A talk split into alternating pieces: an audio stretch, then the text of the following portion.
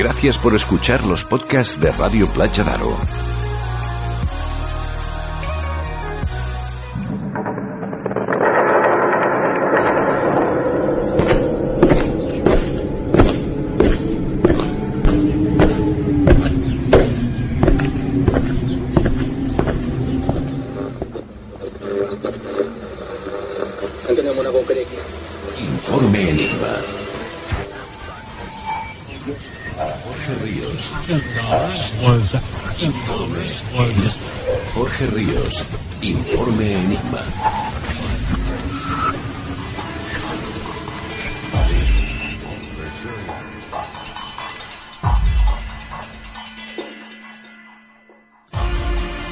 Bienvenidos a Informe Enigma.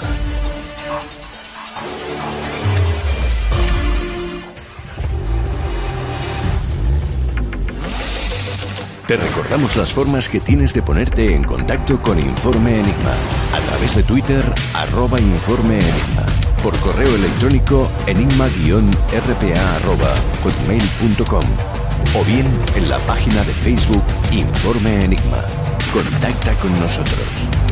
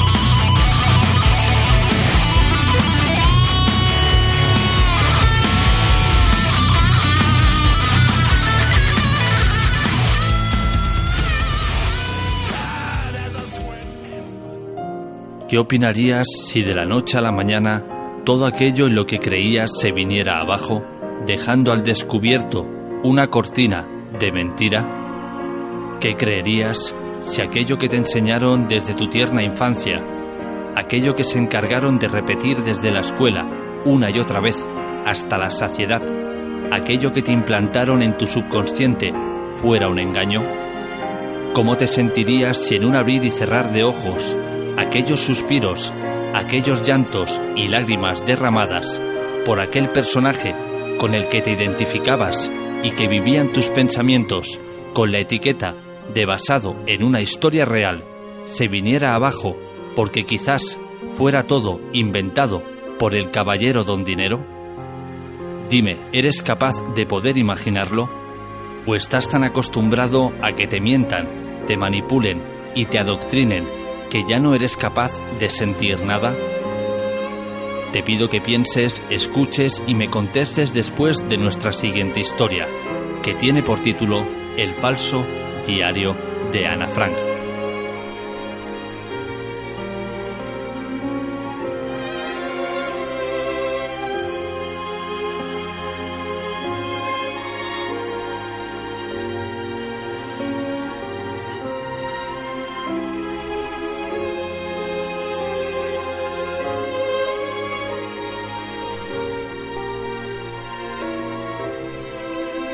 ¿Podré escribir algo importante alguna vez? Espero que sí, porque en lo que escribo puedo plasmar todo. Mis pensamientos, mis ideales y mis fantasías. Esto lo escribió Ana Frank durante la Segunda Guerra Mundial en su diario. Después de la guerra su diario se editó en forma de libro. El libro se hizo tan famoso que este texto puede leerse hoy día en la fachada de la escuela a la que asistía Ana. Un año después de haber escrito esto, Ana fue asesinada solo por el hecho de ser judía. La vida de Ana fue muy corta, nada más que 15 años.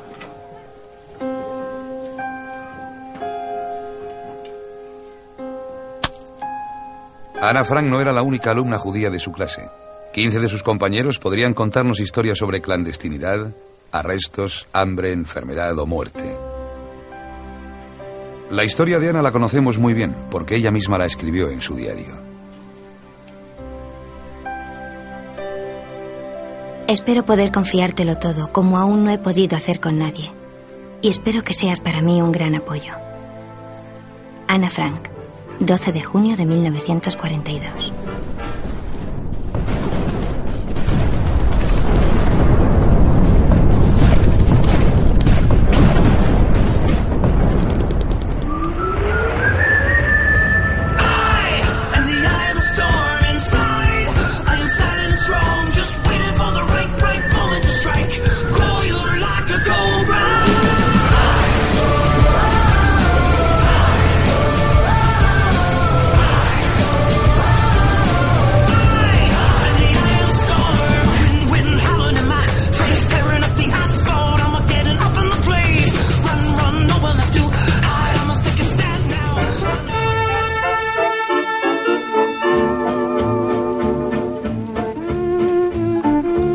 Dicho, vamos a hablar de un libro muy polémico, un libro de los más famosos quizás diríamos del siglo XX y vamos a darle como siempre la vuelta a la historia, porque quizás lo, bueno, la historia oficial no esté lo cierto.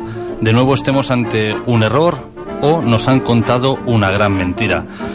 Para acompañarnos esta noche en esta cuarta temporada y resolvernos estas dudas tenemos a nuestro compañero Daniel Ortega. ¿Cómo te encuentras, Daniel? Hola Jorge, muy buenas noches. Muy bien, encantado de estar aquí en esta cuarta temporada y participar en estos episodios tan oscuros a veces que nos deja la historia. Dani, vayamos al principio. ¿Quién era Ana Frank? Pues mira, eh, vamos a co- encontrarnos con, con una chica, te lo creas o no, coincidencias de la vida, eh, acaban en el, en el, digamos en la, en la introducción del programa con la voz de Ramón Langa de fondo, ¿no? Inconfundible. Poquito después se ha citado eh, una frase de ese, de ese, de ese diario, ¿no? De, del 12 de julio del 42. Quería acabar precisamente con, eh, con esa cita, mi intervención, pero vamos, damos comienzo, vamos a dar comienzo a esta intervención con esa cita, ¿no? De espero poder confiártelo todo como aún no lo he podido hacer con nadie y espero que seas para mí un, un gran apoyo. Eh, esa mm, frase yo creo que mm, digamos que es con la que ella abre ese, ese diario eh, va a dejar entrever ya a una niña a una niña muy madura para eh, los 13 años de edad que tiene cuando empieza a escribir esa, esa frase. Ella, eh, si nos retrotraemos al año eh, 1929, eh, en esa primavera eh, del año 29, un 12 de junio del, del año 29, eh, ella nació en Frankfurt del Main, al suroeste de, Alemania. Eh, pero su nombre de pila es, eh, no es Ana Frank, es Annelies Marie Frank. Un poquito ahí jugamos con, ese dato también. Eh, ella es de origen alemán, eh, muchas veces se confunde eh, a la niña mm, como una ciudadana holandesa, ni mucho menos. Eh, ella viene, procede de Alemania junto con su hermana. Su padre eh, es Otto Frank, él sí es alemán, pero su madre, Edith Hollander, es de ascendencia holandesa. Va a estar eh, vinculada esa infancia de, de, de Ana Frank, esos primeros años de vida, en un entorno familiar muy cálido, es una familia muy muy acomodada y va a estar acompañada por eh, una, una hermana un poquito más mayor que ella, Margot, que, que nace en el año 26. Eh, quiero que quede claro este entorno eh, acomodado, familiar, sosegado, en el que en el que vive, en el que empieza eh, a caminar, eh, a desenvolverse en la vida, pese a que es una niña de apenas cuatro años cuando va a sufrir un, un gran cambio. Sus padres son de férreas convicciones judías, lo mismo que sus abuelos, antecesores, y eso les va a marcar a partir de un año en concreto. Conocemos el libro como el diario de Ana Frank, 65 años han pasado desde que se editara, sin embargo, Dani, corrígeme si me equivoco, su primer título no era el diario de Ana Frank, eran Las habitaciones de atrás, ¿esto es correcto? Correcto, en español por lo menos esa edición que sale al mercado en el año 55, 1955, si no me falla la memoria, lleva ese título en concreto. Eh, de hecho, ha sido traducido a más de 50 idiomas, eh, por lo tanto, en cada idioma, pues bueno, la traducción es un poco libre a veces, ¿no? Eh, de hecho, eh, digamos que la palabra neerlandesa, ¿no? que define digamos, el entorno donde ella vive o cómo se titula el, el, libro cuando ella lo va dando forma, ¿no? Mientras está en ese confinamiento, ¿no? En un anexo o esa casa de atrás, ¿no? Es como, como diríamos, esa traducción más fidedigna ¿no? del, neerlandés, en este caso. Hay una fecha, Dani, que todo el mundo recuerda, sobre todo la Segunda Guerra Mundial, que es cuando Hitler llega al poder, en 1933, y aquí ocurre una masificación, una huida de judíos. ¿Qué ocurre en este caso con la familia de Ana Frank? Exacto, eh, tenemos a Hitler en el, en el poder, a, a comienzos de ese año 1933 y ellos ya eh, lo han ido dejando claro, ¿no? Eh, su política eh, antisemita, de hecho tenemos varios ejemplos a lo largo de la historia antes de ese año 1933 donde el, el Partido Nacional Socialista eh, lleva a, extremos eh, a veces extremadamente agresivos no antes de llegar al, poder eh, su política antisemita no que se concreta en actos violentos. Y, ojo que esto no es exclusiva de Alemania en, otros países en esa época no desde comienzos del siglo XX pero también finales del siglo XIX cualquiera que esté un poco interesado en el tema puede descubrir y se puede llevar la gran sorpresa de que Alemania no tiene la exclusividad no en el trato antisemita antisemita ¿no? a esas personas que, profesan la religión judía. Por lo tanto, eh, Alemania eh, en ese año 1933, ya con, Hitler eh, al mando del gobierno de la nación, empieza con una política cada vez más restrictiva hacia este colectivo religioso con el que terminan, como todos hemos visto a lo largo de la historia, ensañándose, pero eh, en el año 1933 eh, todavía no vamos a ver eh, esa gran extensión ¿no? de, campos de concentración que ya podríamos tener perfectamente situada en 1944 o 1945. En este comienzo del gobierno de Adolf Hitler, 1933 es cuando empiezan a crearse esos campos de concentración y que precisamente no van a estar repletos de judíos en un principio. Invito a cualquiera que nos esté escuchando hoy como esos campos de concentración en un principio no son para eh, detener, para concentrar a esas personas de, religión eh, judía. Por lo tanto, eh, una vez que nos queda clara esta idea ¿no? de que los campos de concentración no son exclusivos para, para los judíos en su fase inicial, lógicamente eh, algunos van a, van a llegar allí en esa fase inicial, pero no son eh, exclusivas, ¿no? como nos han intentado muchas veces eh, convencer, sino que van a estar atestados de asociales, de gente que por origen racial no encaja bien en, ese ideario alemán puro y duro, ¿no? del ario, etcétera, pues todos estos colectivos, incluso también los religiosos, por supuesto, van a ir llenando esos campos de concentración. Para evitar, para evitar ese final, muchas familias eh, deciden abandonar eh, su vida en, Alemania y lógicamente tienen que buscar eh, refugio fuera de, sus fronteras. unos, unas familias deciden quedarse en Alemania a, riesgo de, sus propias vidas, de su integridad física, saben lo que prácticamente casi con ciencia, ciencia cierta ¿no? Lo, que les puede llegar a ocurrir y, deciden jugársela y quedarse en Alemania, pero otros ven clara, ven clara la, la salida y deciden irse, ¿no? Entonces, eh, unos, eh, eh, el continente europeo se va, se va a plagar de, desplazados, pero también América y, otros, otros continentes van a ir recibiendo ciudadanos judíos. en este caso, la, la familia Frank decide instalarse en un país demasiado cercano, ¿no? Que en unos comienzos, pues Otto, el, padre de familia, jamás pensaría que iba a ser invadido por, por Alemania años después. Como tú bien dices, eh, hay judíos desplazados, algunos deciden quedarse en Alemania a riesgo de su propia vida, sin embargo la familia Frank, la familia de Ana Frank, decide instalarse en Ámsterdam. ¿Cómo es la vida en esta ciudad, Dani?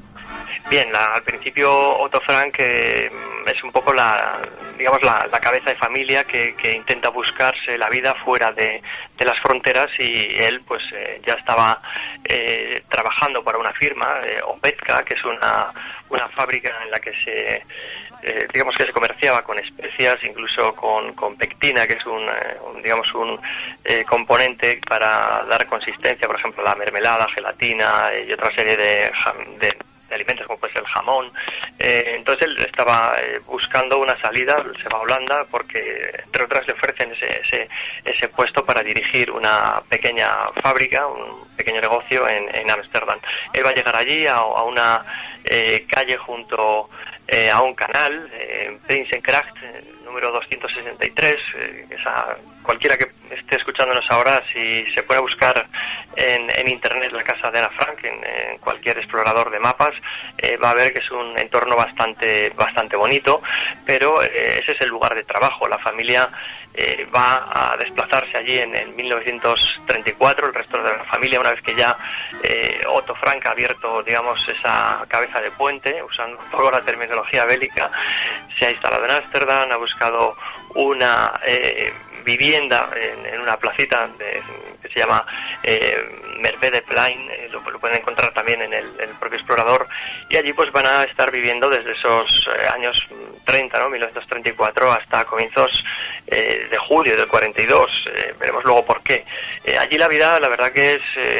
teóricamente normal, sobre todo cuando no ha estallado la Segunda Guerra Mundial. De hecho, eh, la familia Frank pues, se- se integra con, con- los ciudadanos eh, holandeses con los que convive eh, y realiza una, una vida absolutamente normal. El padre eh, anteriormente había sido banquero, pero ahora se ha reconvertido a, a industrial. Sus hijas, eh, tanto Margot como Ana, van, van a la escuela.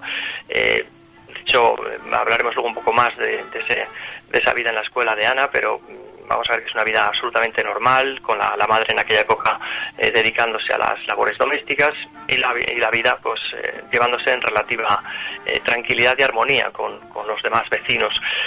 Cabe destacar que el lugar donde van a... a a vivir en, en esa plaza, pues bueno, eh, tienen al lado una iglesia, el entorno es bastante idílico para que, eh, junto a los canales, para que esas niñas pues vayan creciendo eh, con esa paz y esa armonía que, que todavía eh, no se imagina que va a quedar quebrada por completo en el año 39. Pero tú, como bien dices, llega el año 39, estalla la guerra, ¿y qué ocurre en este caso con la familia de Ana Frank? Eh, La verdad que ahora hay que, hay que meternos un poquito en la salsa ¿no? de esa eh, Segunda Guerra Mundial. Eh, la familia Frank eh, ha ido desarrollando eh, esa vida normal, pero con el estallido de la, de la guerra, el padre precisamente no era tonto, era un tío bastante inteligente, Otto Frank. Eh, ya en el año, si no me equivoco, 38, eh, an- justo antes de la Segunda Guerra Mundial, solicita un visado para, para irse fuera, fuera de Europa, en concreto a Estados Unidos. También solicita, si no me falla la memoria, irse a Cuba, pero también busca una proximidad como puede ser Inglaterra. El caso es que quería salir de Europa. Eh, con el comienzo de la guerra, eh, lógicamente estos intentos, eh, eh, digamos que devienen en fracaso y eh, tiene que quedarse confinado en, en- en los Países Bajos, en Ámsterdam. Para que nos hagamos una idea, él eh, ha sido militar durante la Primera Guerra Mundial, llegó a ser teniente, estaba eh, destinado en una unidad de artillería y eh, él sabe que tarde o temprano los Países Bajos van a ser invadidos por, por Alemania. De hecho, insisto, era un tío bastante inteligente y la política en aquella época apuntaba, apuntaba a ello, ¿no? a una guerra europea y con, con el transcurso de los meses no se equivocó, eh, tuvo la razón. Eh, de hecho, Dinamarca se rinde eh, en un día de campaña, un 9 de abril de 1940. Noruega en, en, en 60 días, en abril, junio del 40, eh, cae en, manos de, los ejércitos alemanes. Bélgica también les dura 18 días a los ejércitos alemanes y Francia, eh, de esa batalla ¿no? de, de- de mayo a junio, apenas en, en seis semanas eh, cae en poder eh, de Alemania. Los Países Bajos también en una semana prácticamente caen en manos de, de- los alemanes y simplemente con que nos quedemos con un dato, con el bombardeo de Rotterdam, eh, simplemente con ese acto ¿no? a cargo de la, de la Luftwaffe, de la Fuerza Aérea Alemana, que lo deja eh, destruido. Eh, va, a haber el resto de Alemania, eh, perdón, el resto de los Países Bajos, de, Holanda, vamos a llamar así, van a ver que el gobierno que es inútil resistir esa marea gris de uniformes grises, de tanques, de aviones que se les están viniendo encima y que están arrasando con Europa. Para que para que nos hagamos un, digamos con una idea estadística, eh, simplemente mmm, quiero que se quede la gente con el dato de que unos 350.000 soldados eh, holandeses son capturados por el ejército alemán y solamente tienen unas 7.000, 8.000 bajas, es decir, 7.000, 8.000 muertos y heridos. Es decir, en términos estadísticos, a nivel de Segunda Guerra Mundial, una nimiedad.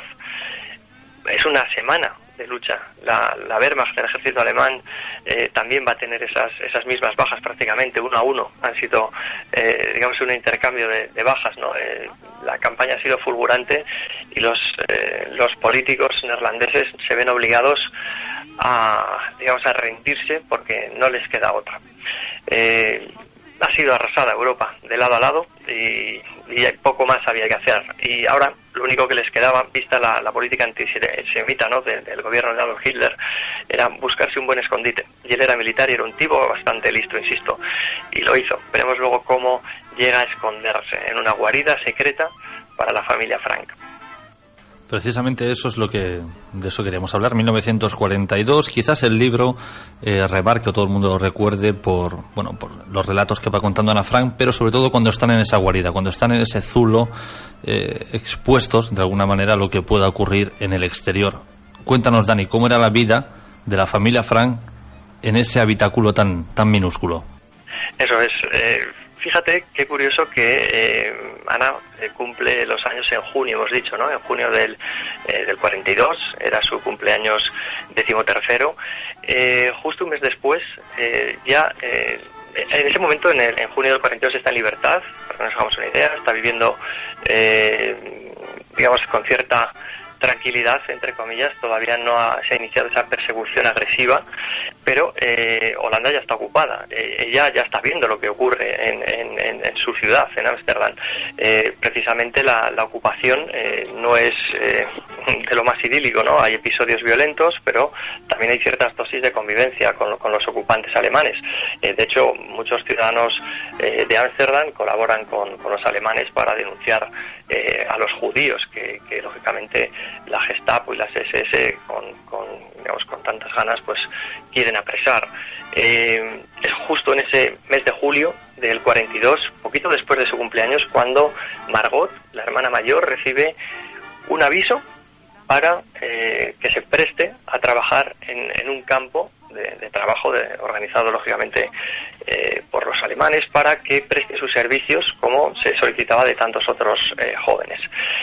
Y de inmediato el padre dice, abandonamos nuestro domicilio habitual, incluso simula, hace una puesta en escena, ¿no? Dentro de la casa, pues tirando cosas por aquí, por allá, dejándola desordenada, para dar el aspecto, ¿no? A quienes entren allí a investigar por qué no se ha presentado esa niña, ¿no? En su eh, puesto, nuevo puesto de trabajo forzado, eh, va a dar la sensación de que ha habido una huida eh, rápida, ¿no? Por lo tanto, incluso el propio padre da, deja pistas, ¿no? De, en escritos como que se han ido hasta hasta Suiza. Eh, rápidamente, insisto, prácticamente al día siguiente ya se están instalando en, una casa eh, de atrás, un anexo, en la fábrica, en, en Otepka, donde eh, el padre dirigía esa empresa. Eh, allí, la propia Ana Frank va a relatar ese día a día, va a ir eh, contándonos a través de sus líneas hasta ese 4 de agosto, que es cuando la capturan, eh, va a ir contándonos el día a día. A mí me interesa especialmente, ya discutiremos a, hacia el final de, de, de, la intervención, si es real, si es ficticio, eh, nos va a relatar eh, cómo es la convivencia de, dentro de una casa, eh, que la verdad es, si cualquiera que pueda estar viendo ahora en internet la, la, la, propia casa, va a ver que es una casa alta, de tres plantas con un ático, eh, con bastante fondo. y eh, vamos a ver que las, eh, las estancias, pues eh, dependiendo de la zona donde nos estemos moviendo, son más amplias, más pequeñas, como cualquier casa. Cabe destacar que la planta baja eh, es una entrada principal, es el lugar de producción puro y duro, ¿no? donde se va a mirar hacia el canal, está justo al lado prácticamente, pasando una carreterita pequeña, y en la parte de atrás va a conducir hacia esa casa anexa también de una altura equivalente, pero la curiosidad, eh, con la curiosidad de que desde, desde el canal, desde la calle, no se ve. Por lo tanto, digamos que es una vivienda doble o una, un edificio doble, ¿no? Está comunicado por un, eh, por varios eh, pasadizos o varios eh, accesos a, diferentes alturas. En una primera planta nos vamos a encontrar los edificios del edificio, nos vamos a encontrar con, esas oficinas, un cuarto para almacenaje y por la parte de atrás eh, que se comunica eh, perfectamente, se ve perfectamente a día de hoy. eh, aquí hay otra, o se emplazaba allí una oficina y una cocina.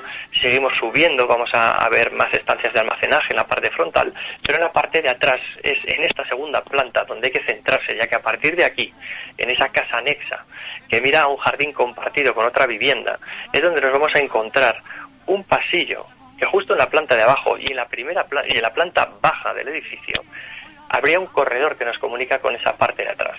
Aquí el visitante de la casa se va a encontrar con una librería pum que está ahí tapando un pasillo.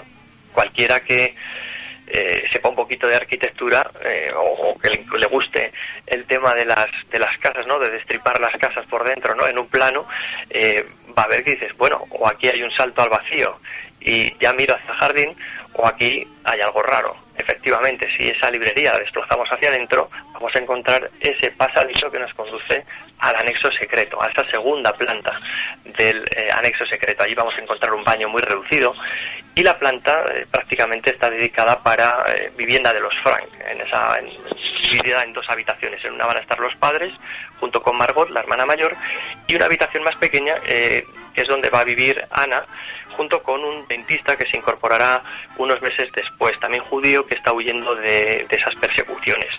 En la tercera planta vamos a ver un, un, digamos, un altillo impresionante, muy grande, ¿no? dentro de esa fachada principal y que es un lugar muy, muy idílico. Bueno, ahora, entonces no tanto, pero eh, que ese va a ser un lugar de recogimiento para, para Ana, junto con el hijo del matrimonio Pels, que también vive en esa tercera planta, un poquito más arriba que ellos, en la, en la encima, y que es un chico que le, le, va a marcar a lo largo del diario, lo vamos a ir viendo.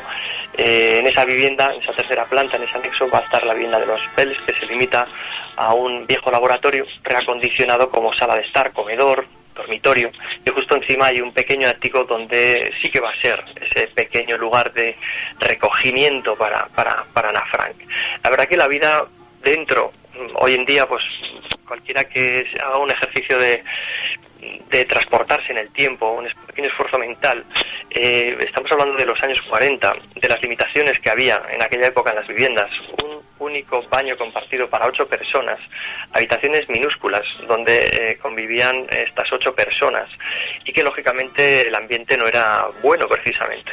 De hecho, eh, he sabido que, que el, los padres de Ana Frank, eh, pues la relación no es que fuese idílica, no fuese un ejemplo, pero es que Ana Frank con su madre tampoco se llevaba eh, excesivamente bien. De hecho, veremos luego qué ocurre en el diario, ¿no? Con, con estos episodios que narra. Eh, ella es una niña a veces sobreprotegida, es la menor, eh, y vamos a ver cómo ella es un poquito soñadora. En el colegio sí que era el centro de atención, e incluso se la calificaba así, ¿no? Era un poco protagonista, era una niña alegre, risueña, pero en esa, en esa casa va creciendo, va pasando a esa preadolescencia, donde va a perder esa inocencia, lo va a dejar relatado en ese, en ese diario, va a empezar a sentir algo hacia ese chico, hacia el, joven eh, Robert Pels, perdón, Peter Pels. Eh, y vamos a ver cómo va a ir evolucionando, algo que también puede fluctuar en el diario, dependiendo de la versión que leamos, ¿no? Eh, y a mí me gustaría recalcar que esa, esas casas de madera, eh, muchas veces eh, esos suelos de madera que algunos eh, hemos pisado, eh, sabemos que crujen. Imagínese cualquiera de los que nos está escuchando eh, caminar de noche por allí eh, a una hora no habitual, es decir, eh, fuera del horario de trabajo, dentro de la fábrica que tienes debajo. Cualquier crujido, cualquier sonido extraño, una luz delatora, podría eh, acabar con una redada en toda regla por parte de la Gestapo de las SS. Por lo tanto, la vida dentro de esa casa era absolutamente espartana, disciplinada, como en cualquier otra vivienda de alguien que viviese de forma furtiva. Es decir, eh, el baño no se podría utilizar con total libertad. Lógicamente, tirar de una cadena eh, a las 2 de la mañana llamaría bastante la atención diciendo si la fábrica está cerrada, ¿qué ocurre aquí?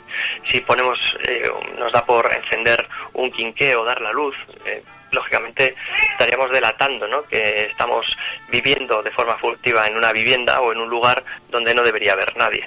Eh, yo insisto que el esfuerzo mental que tenemos que hacer para transportarnos a, esa época puede resultar un poco complejo decir, joder, qué tonterías estamos diciendo, pisar en un sitio, pisar en otro.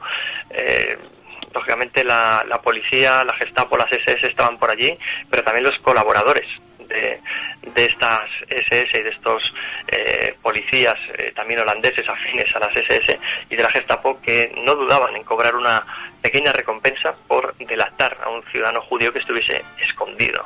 La verdad que cualquier cosa que leamos, eh, ya no solo de Ana Frank, sino de otros de otras personas que han estado escondidas eh, de las SS, eh, de la Gestapo, tanto en, en Holanda como en Francia, como en otros en otros países, la verdad que ponen los pelos de punta por la tensión constante en la que estuvieron viviendo y en este caso estuvieron viviendo así eh, dos años.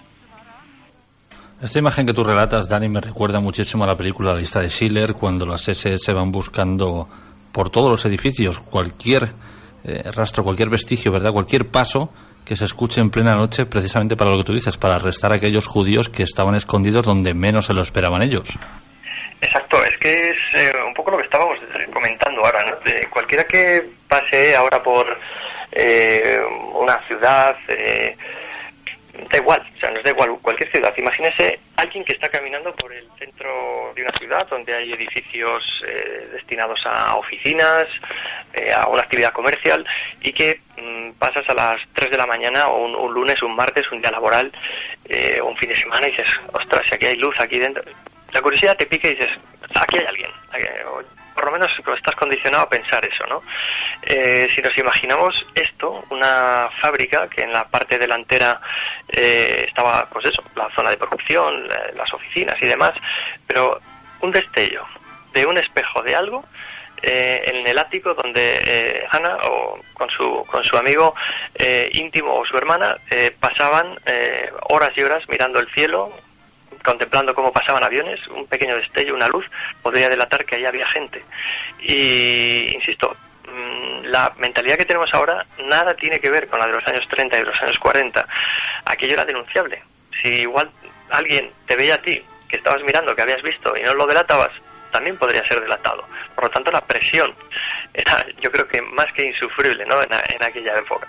Por lo tanto, eh, hay que hacer un poquito ese ejercicio de, de ir allí a esos años 40 y decir, ostras, eh, pisar en un sitio que pueda levantar un pequeño ruido, eh, tirar de la cadena del, del váter, qué tonterías, o encender un grifo, abrir un grifo y que corra el agua, eh, te podía delatar perfectamente. Y, por ejemplo, en la película de la lista de Schindler se ven casos, ¿no?, de como ese judío, ¿no?, que sale del piano y pisa el teclado, ¿no?, y ya, pues bueno, está claro lo que puede llegar a ocurrir.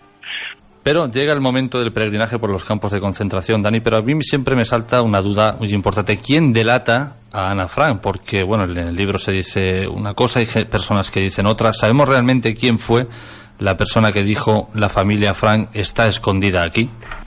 Uf, eso es algo que yo no me atrevería a poner la mano en el fuego, pero vamos, ni ahora ni en, ni en años. Es algo yo creo que es un secreto que, que el delator y la gente que estuvo cerca de él o sus familiares, sus amigos más cercanos, es un secreto que se han llevado a la tumba. Eh, hay tres candidatos, hay tres candidatos, eh, dos hombres y una mujer. Eh, uno de ellos es un conocido colaborador de, de- de- del partido nazi, de los eh, alemanes, eh, en este caso integrados en las SS, la Gestapo, que perseguían a, los judíos.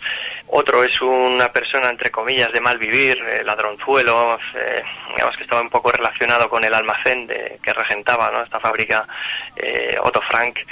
Eh, y luego una, una chica, una mujer que digamos que tenía también relación con los eh, que cuidaban de, de la familia Frank, porque pensemos que de inmediato, una vez que eh, los alemanes invaden eh, los Países Bajos, cualquier propiedad en manos de judío, como ocurrió en Alemania, queda, o en otros países queda totalmente en manos alemanas, se les desposee ¿no? de sus bienes y ese y en este caso pues la, la propia fábrica se la tiene que pasar a un ciudadano eh, neerlandés. Uno de ellos, le- bueno, más de uno, eh, se dedica a cuidar, ¿no? a llevarles comida, a, a ocultarlos ¿no? dentro de, de ese anexo, de ese edificio anexo y eh, incluso se, juegan, se están jugando el pellejo, ¿no? Porque les pillan que están colaborando y lógicamente eh, pueden acabar en un campo de concentración eh, a la mínima de cambio, ¿no?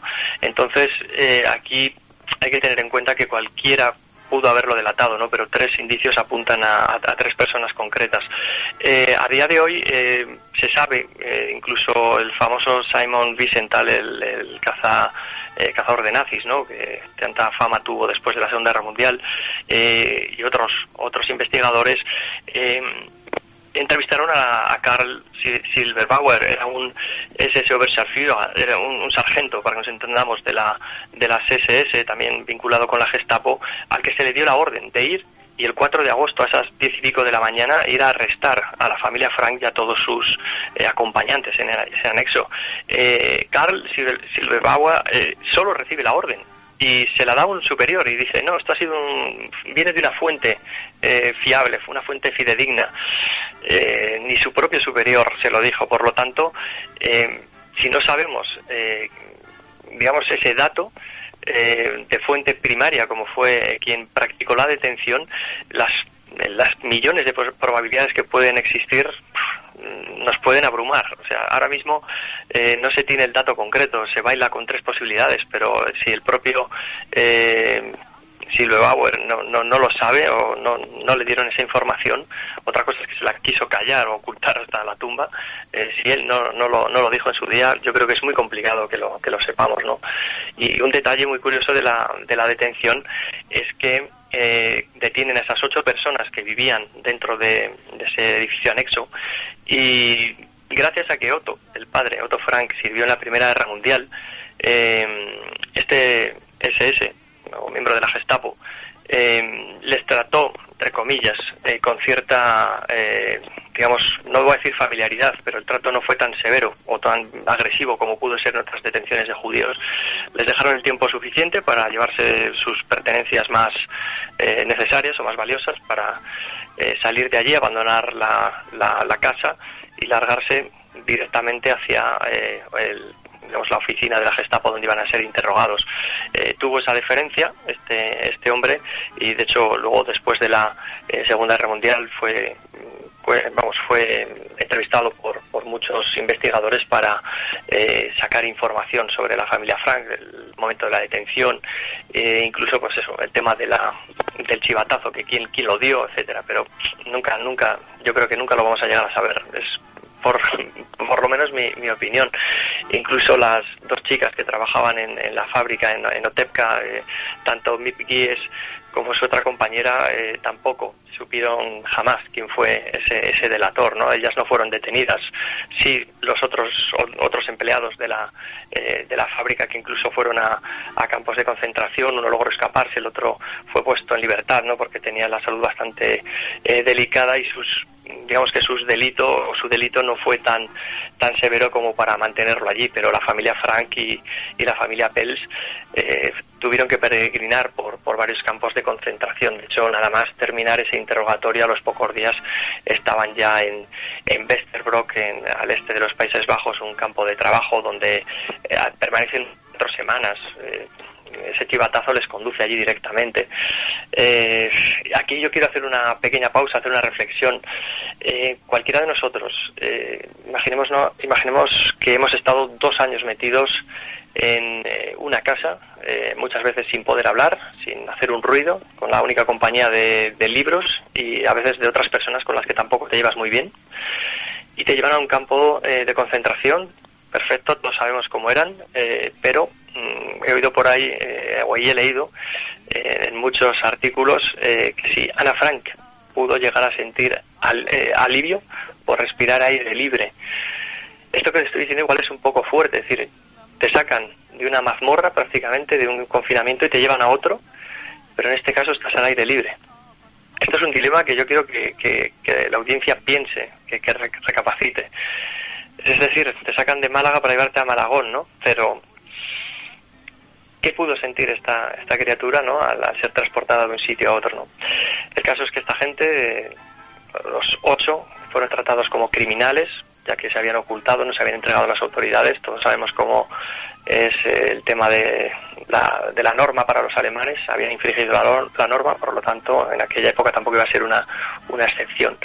Eh, de Westerbrock van a ir peregrinando eh, hasta Auschwitz. Eh, incluso allí, pues una vez que llegan a Auschwitz, son separados los hombres de las mujeres y allí los, los Frank eh, ya ponen ese punto y final en sus vidas, eh, quiero decir como familia, porque jamás se van a volver a ver eh, Otto al resto de sus eh, de su familia, a su mujer y a sus hijas. Eh, poco a poco les van diseminando, eh, incluso Ana y Margot van camino de Bergen-Belsen a otro campo de, de concentración y su madre Edith enloquece, enloquece en, en este campo de Auschwitz, deja de comer, la única obsesión que tiene es encontrar a sus hijas, eh, se queda con la comida que la, la poca comida que, puede rapiñar por ahí o que la toca en ración eh, por decir algo y, lógicamente muere de inanición eh, y de esto hay muchos testigos ¿no? que, que, que dan fe de esta de esta versión ¿no? de que muere de hambre porque guardaba comida por unas hijas que, que se las habían arrebatado y habían ido a otro, a otro campo de concentración. ¿no? Otto, por su parte, ya estaba de camino a otro campo de concentración junto con el dentista y la familia, los varones de la familia Pérez. ¿no? La verdad que, eh, fruto de ese chivatazo, mm, eh, todos terminan como terminan, ¿no? pero la verdad que quiero que, que se quede cualquiera que nos esté oyendo con esa reflexión de respirar aire libre fuera, eh, en un campo de concentración que lo diga una criatura de, de, esa edad en sus escritos o en testimonios de otras personas que compartieron barracón con ella, da lugar a, pensar bastante. Es poco duro, ¿no? Decir eso. Me voy de una mazmorra para ir a otra, pero en esta respiro aire libre, aunque esté haciendo trabajos forzados. Hasta aquí llega el final de la vida de Ana Frank, lo que escribió, lo que todo el mundo ha leído, pero ahora viene Dani el momento en el que tenemos que hacer un Kit Kat y pasar digamos, página de esta novela y hablar un poquito más serio, porque se ha especulado muchísimo que esta novela es un fraude, que la escribió el padre, que, bueno, esta novela se escribió entre 1942 y 1944, se publica en el 47, que incluso se llegó a escribir con un bolivic que se inventó en los años 1950. ¿Qué hay de cierto en todo esto, Dani?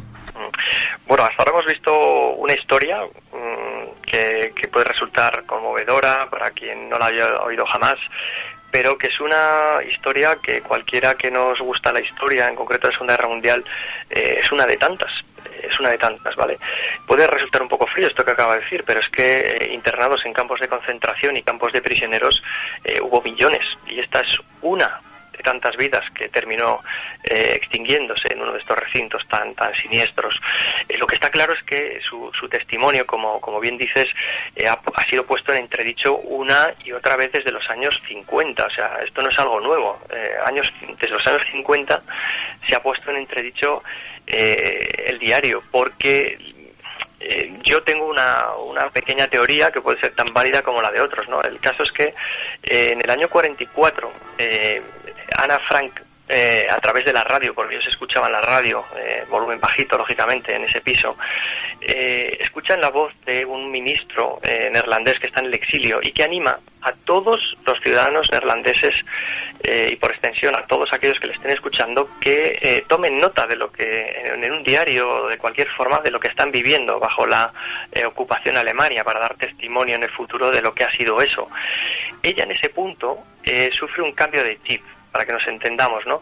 Yo como escritor que soy eh, paso muchas horas escribiendo y muchas veces eh, cuando terminas de escribir eh, te das un tiempo de espera y dices, bueno, voy a revisar esto que he escrito, a ver si me gusta no me gusta, retoco aquí, retoco allá. Está claro que el diario no está escrito tal y como está publicado, no está escrito del tirón. Eh, un libro hasta que ve la luz en el mercado, cualquiera de los que nos está escuchando, coge, que se imagine cogiendo un libro en la estantería de una librería, eso es la versión final, la versión tocada y retocada y vuelta a retocar por autor, editor, correctores, etcétera. Este diario ha sido compuesto a, eh, a partir de, de, varios fragmentos. Hay un diario A, hay una versión que habla del diario A y de un diario B, y yo estoy con esa teoría. Es decir, hay una eh, escritura original y hay una escritura posterior, revisada. Eh, no voy a decir manipulada, ojo, ¿eh? estoy diciendo revisada. Cuando eh, Ana eh, escucha este mensaje en la radio, sus anotaciones desde el principio las comienza a revisar las comienza a revisar porque quiere darle un aire de novela, para de, de, cuento, entre comillas, porque ella era muy aficionada a escribir poesías y cuentos también. Y quiere dar esa versión, esa, ese toque a sus escritos para que después de la guerra sea publicado. Esa era su ilusión. De esto hay eh, 20.000 fuentes que nos hablan de esta ilusión. Pero eh, ella, lógicamente, no ve el final de la guerra, muere de tifus en un campo de concentración, no en una cámara de gas, como se asegura por ahí. Ella muere por enfermedad, lo mismo que su hermana. Muere al caerse del de la cama, se da un golpe y, fallece, con apenas días de, diferencia entre ellas. Eh, para que quede claro, y insisto otra vez en el ejemplo de alguien cogiendo un libro en una librería, esto es una composición de textos. De hecho, el propio padre, eh, lo presenta a una, a una, periodista o historiadora, si no recuerdo mal, eh, Anne Romain, en el año 46, si no me equivoco, para que vea la posibilidad la, de explotar ese texto como un libro, como un diario que se pueda publicar. De hecho, mm, pasa desapercibido, se rechazado y es el marido de esta historiadora la que publica un artículo en el año 46 que ¡zas! hace saltar la liebre. El artículo, ese artículo reclama la atención de varios editores y ven el filón. Por lo tanto, un testimonio de primera mano que habla de algo nefasto que nos ha ocurrido en Holanda, en los Países Bajos. Eh, lo mismo que en otros países. Hay testimonios de gente que ha vivido bajo la ocupación alemana y se están publicando. ¿Por qué no hacer esto? Que es encima de una niña, que resulta más emotivo. Eh, la editorial quiere, cualquier editorial que tenga un poco de criterio y vea esto en aquella época dirá, joder, esto, esto tiene un tirón, tiene un filón. De hecho, eh, se empieza eh, a sacar eh, una primera edición con unos cuantos miles de ejemplares que van teniendo cierto éxito. Se empieza a traducir a otros idiomas. En España lo hemos dicho al principio, llega en abril del 55. Pero lo que es el punto desencadenante es el año 59, cuando va al cine, cuando esta, eh, estos textos llegan al cine. Se desata totalmente el interés por este libro. Pero claro, tenemos todavía esa incógnita de gente que desde los 50 sigue poniendo en tela de juicio ¿no? ese, ese diario de Ana Frank. Eh, hay páginas que han sido eliminadas por el propio padre cuando eh, ya ha sido publicado, ¿no? Ese libro eh, no es completo, ha sido despojado de una serie de, páginas que hablan de esa relación conflictiva entre los padres, entre la hija y los padres, de ese, eh, digamos, florecimiento del interés sexual de Ana, porque ya comienza a ser una mujer, no, no, no, no, se nos olvide que cuando recibe el diario tiene 13 años, pero está durante dos años escribiendo eh, ese libro. Y en aquella época un, niño de 15 años es mil veces más duro que un niño de los que tenemos hoy en día, ¿no? Por aquí en circulación. Eh, una niña de 15 años en aquella época era prácticamente una mujer. Eh, por, lógicamente, puesto que, que, estoy diciendo puede resultar una barbaridad, pero es que eh, los niños de entonces, con 15 años, dan sopas con onda a los niños de hoy, en madurez y en mil cosas. Y en aquella época, eh, hablar de una libertad o de un de, dar rienda suelta a, a, ese instinto sexual que ya va teniendo esa niña y que encuentra atractivo a su a su compañero de, de casa, ¿no? En, esa guarida que hemos hablado, eh, es algo que a su padre no, no le encaja mucho y, y, y, lo retira, ¿no? De hecho, esas páginas retocadas obviamente aparecen en, en ediciones posteriores, o sea, estamos hablando ya de los años 80 cuando cuando aparece eso, ¿no? Eh, yo quiero que quede constancia de que es un libro cuyos derechos de autor, según la ley holandesa, eh, a los 70 años del fallecimiento del autor pasarían a ser públicos. Por lo tanto, eh, el padre, que ha vivido hasta el año 1980, si no recuerdo mal, eh, ¿qué dice antes de fallecer? ¿Qué es lo que asegura? Y hay entrevistas que dejan fe de ello. Que él ha retocado parte de esos escritos. ¿Por qué? Porque esos derechos de autor si él se declara coautor de la obra, van a perdurar 70 años más después del fallecimiento de Otto Frank. Por lo tanto, estamos hablando de que hasta 2050 los derechos de autor van a seguir eh, protegidos por la fundación de Ana Frank. Eh, por lo tanto, van a ser, van a seguir siendo una fuente de ingresos, eh, porque estamos hablando de un, de un libro que, que, ha vendido más de 30 millones de ejemplares, que ha sido traducido a más de 50 idiomas, y lógicamente eso se traduce en cifras millonarias. Lo tanto, el interés porque esa, eh, ese texto, esa autoría siga viva, siga imputada a Ana Frank o al padre en este caso, o a los dos, eh, está ahí patente, o sea, es, algo de cajón, ¿no? yo no voy a ser quien niegue que ese libro, como hay otros que otros autores, otros investigadores que sí que lo hacen, que dicen, no, es que eso está escrito con, con un bolivic, eh, o está escrito con, con, tinta, con una pluma, con, con, lapicero, lo que sí está claro es que el libro tiene anotaciones. Eh, en aquella época no es como hoy, que por ejemplo tú vas a un archivo, quieres hacer una anotación en un documento original y vamos, como lo intentes te fusilan, hablando todo de broma. Eh, no se puede. Antiguamente, pues bueno, eh, estás a ver anotaciones en los márgenes o eh, subrayando cosas en los documentos originales, era algo común, pero hoy en día pues esas cosas no, no se permiten, ¿de acuerdo? Salvo descuido del que te está vigilando, eso es imposible. Por lo tanto, sí que se habla de esa mezcla, ¿no? De textos escritos eh, con lapicero, con pluma y posteriormente con bolígrafo. Pensemos que ese manuscrito habrá pasado por incontables manos, habrá sido revisado por incontables ojos y se le ha metido mano incontables veces. Por lo tanto, mm, el propio Otto Frank ha sido uno de tantos que ha tocado ese texto. Que se quiera declarar él solo, eh, junto con su hija, los coautores, como hemos visto por esta justificación, eh, ahí está, está claro el motivo, ¿no? Es que es perdurar esos beneficios para, para esa fundación. Eh, yo ahí lo dejo a, a, criterio del quien nos esté escuchando. Mm, el Bolivic, tan famoso, esa teoría, ¿no? Que se patenta, si no me falla la memoria, en el año 43, estamos hablando en Argentina, un Bolivic eh, en el año 43 en, eh, perdón, en los Países Bajos, yo te aseguro que no había.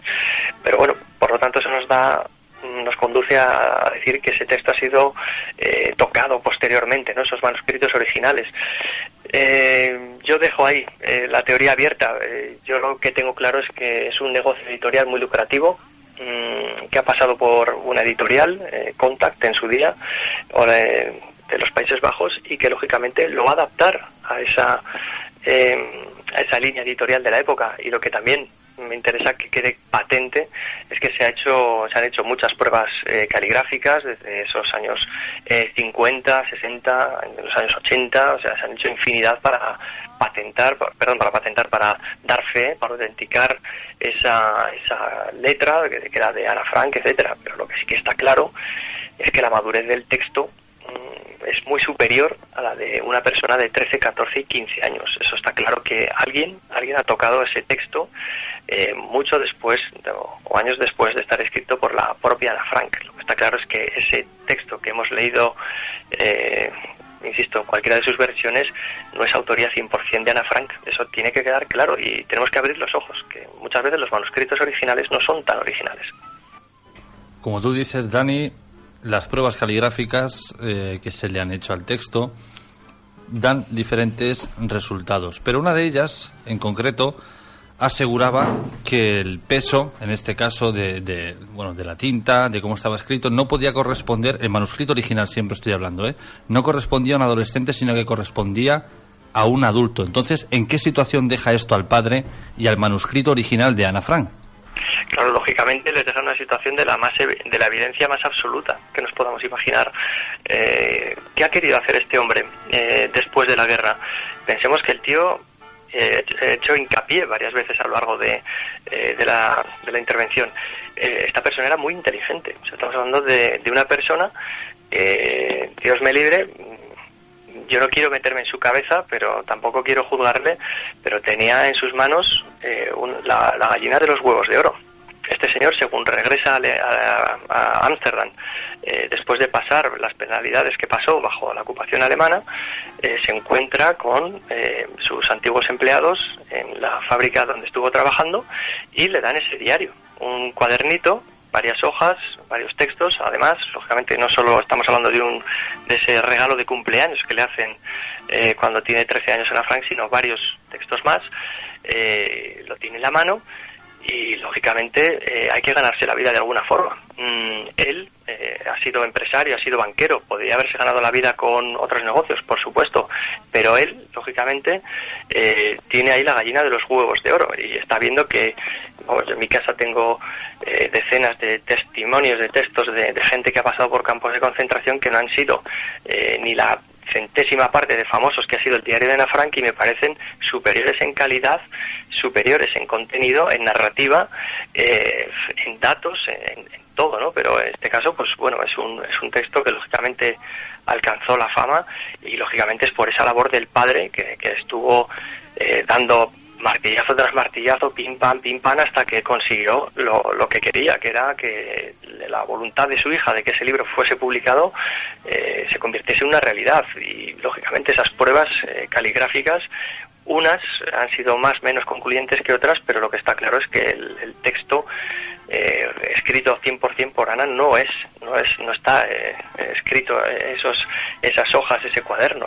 Por lo tanto, eh, por mucho que nos sigan nos sigan intentando vender la película de que el manuscrito original es 100% escrito por Ana Frank, eh, tiene que caerse ese mito. Eh, el museo eh, de Ana Frank, cualquiera que lo haya visitado, la casa museo, expone un montón de cosas, de cómo era su vida, de las fotografías, a quien admiraba, se ve cómo esa chica va evolucionando, cómo pasa de admirar a estrellas de, de Hollywood, del cine, ¿no? A, a luego a, a gente más cabal, ¿no? Ya está podemos ver fotografías de, de, personajes históricos, etcétera, ¿no? que tenía ahí en su, en su habitación. Lógicamente eso va denotando una madurez, pero de un cambio de dos años en, en la vida. Pero de allí a, como bien decías, que las pruebas caligráficas eh, demuestren que esa es una madurez superior a una persona de 13, 14 y 15 años, son más que evidentes. Los calígrafos eh, no se pueden equivocar, son expertos en esa tarea. Dani, sabemos por casualidad, porque antes estamos hablando de las cifras millonarias que obtuvieron el libro de Ana Frank, si en este caso el padre Otto Frank se quedó alguna vez con algo o todo lo donaba a esa fundación. Está claro que se, ha quedado, se ha quedado con dinero. De hecho, eh, había una cifra. Eh, si mal no recuerdo, eran 80.000 francos suizos, eh, que digamos que anualmente el libro, como cualquier otro libro o obra literaria que haya en el mercado, va a generar unos derechos de autor. ¿no? En este caso, según algunas fuentes que, que pude consultar hace tiempo, la cifra andaba por ahí, que, es decir, que si conseguía 80.000 euros al año, eso iba para para él, para vamos, para la familia suya, lógicamente porque después de la guerra se vuelve a casar, etcétera, y una hija de ese matrimonio eh, se va a dedicar junto con él a seguir el, legado de esa, de esa fundación, Ana Frank. Eh, a partir de esos 80.000 euros eh, van a quedar en las arcas de esta fundación y de otras entidades que colaboran ¿no? con, la, con la Fundación Ana Frank. Por lo tanto, eh, imagínase cualquiera que, que, entienda un poco de cómo funcionan las subvenciones, los derechos de autor y todo esto, eh, si te estás llevando una tajada, lo que te interesa es que, mm, digamos, que el, el tubo por el que te viene el dinero siga soltando dinero, ¿verdad? Por lo tanto, mmm, esto no es ninguna acusación de, que está cometiendo un delito ni nada de esto, ¿no? Dios me libre, ¿no? Que esté diciendo aquí estas cosas, ¿no? Pero está claro que una persona con la gallina de los huevos de oro en la mano, que puede hacer un, una forma de vida, pues de, ganarse la vida a través de esa obra y seguir alentando, pues bueno, los valores que él, que él propugna, ¿no? Con, esa obra, que es al fin y al cabo lo que él trata de hacer a lo largo de los años a través de esa fundación y la propia fundación, ¿no? Pues de, de cómo eh, un país, una población y en concreto la, la, parte más desfavorecida, ¿no? Que son los niños, ¿no? En un conflicto bélico, cómo, cómo padecen y cómo uno de ellos lo deja recogido, lógicamente también tienen ese, ese valor educativo, pero no, no es que los libros dan dinero y si se venden mucho dan más dinero todavía, por lo tanto esas fundaciones, eh, esas entidades que colaboran con la Fundación Ana Frank, lógicamente quieren seguir ganando dinero. Mm, esto cualquiera yo creo que lo puede entender porque al cabo las editoriales, los libros son un negocio. Dani, para terminar, mm, estamos hablando del diario de Ana Frank, de su historia, Aquí puede ser que me llevan palos, yo lo siento, pero realmente esta historia es cierta. Y con esto quiero decir, los investigadores se han asegurado que todo lo que se dijo en el diario eh, sea verídico, es decir, que Ana Frank estuviera en Auschwitz, que su padre fuera destinado a otro campo, que Ana muriera de tifus. ¿Todo esto está corroborado?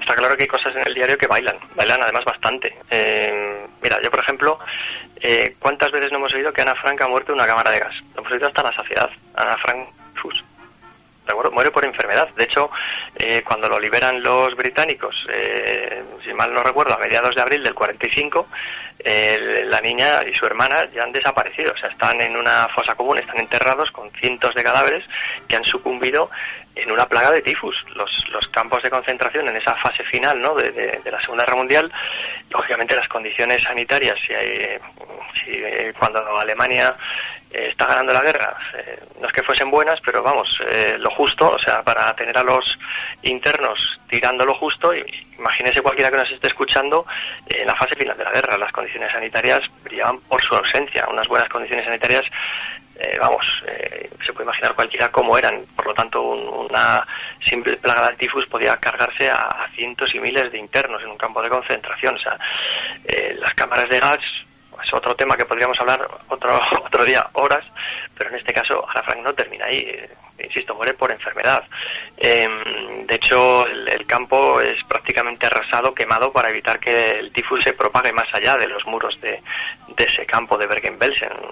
Luego hay otros datos como, por ejemplo, eh, los relativos a, su estancia en la casa, ¿no? Hay, hay gente que, autores que, que dicen que, que no son exactamente, hay gente que dice también, eh, pues eso, que las fechas no, no cuadran, e incluso se ha echado pestes y más pestes sobre eh, el, SS que les detiene, ¿no? Como diciendo que él sabía perfectamente eh, quién fue el delator. Bueno, pues yo quiero, no quiero ser abogado del diablo y también me pueden caer 20.000 palos, pero este señor, el, el, el, el, SS que los detiene, miembro de la Gestapo, eh, era, con todos los respetos, un pringao que, que acataba órdenes y que le tocó ir a detener a una familia o a unos, un grupo de judíos que sospechosamente, que había la sospecha de que estaban residiendo en, en, en un en, un- en una empresa de forma ilegal o en un, en un domicilio de forma ilegal, conforme a la norma de aquella época, ¿no? Por lo tanto, este señor también se le ha puesto en entredicho. Él contó una y otra vez la versión de la detención de los Frank.